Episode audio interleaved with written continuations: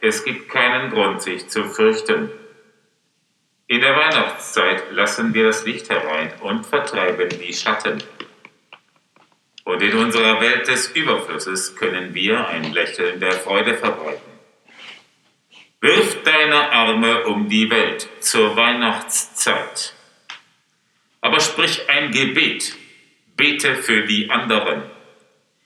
In der Weihnachtszeit ist es schwer, aber wenn du Spaß hast. Es gibt eine Welt außerhalb deines Fensters.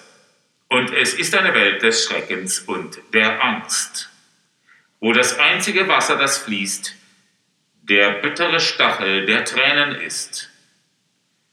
Und die Weihnachtsglocken, die läuten, sind die Glockenschläge des Untergangs.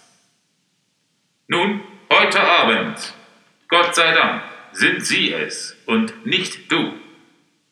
Und in Afrika wird es dieses Weihnachten keinen Schnee geben. Das größte Geschenk, das Sie dieses Jahr bekommen werden, ist das Leben, wo nichts mehr wächst, kein Regen und keine Flüsse fließen. Wissen Sie überhaupt, dass Weihnachten ist? Auf dein Wohl. Erhebt ein Glas für alle. Denk in dieser Weihnachtszeit an die Bedürftigen. Würdest du überleben, wenn der Spieß umgedreht würde?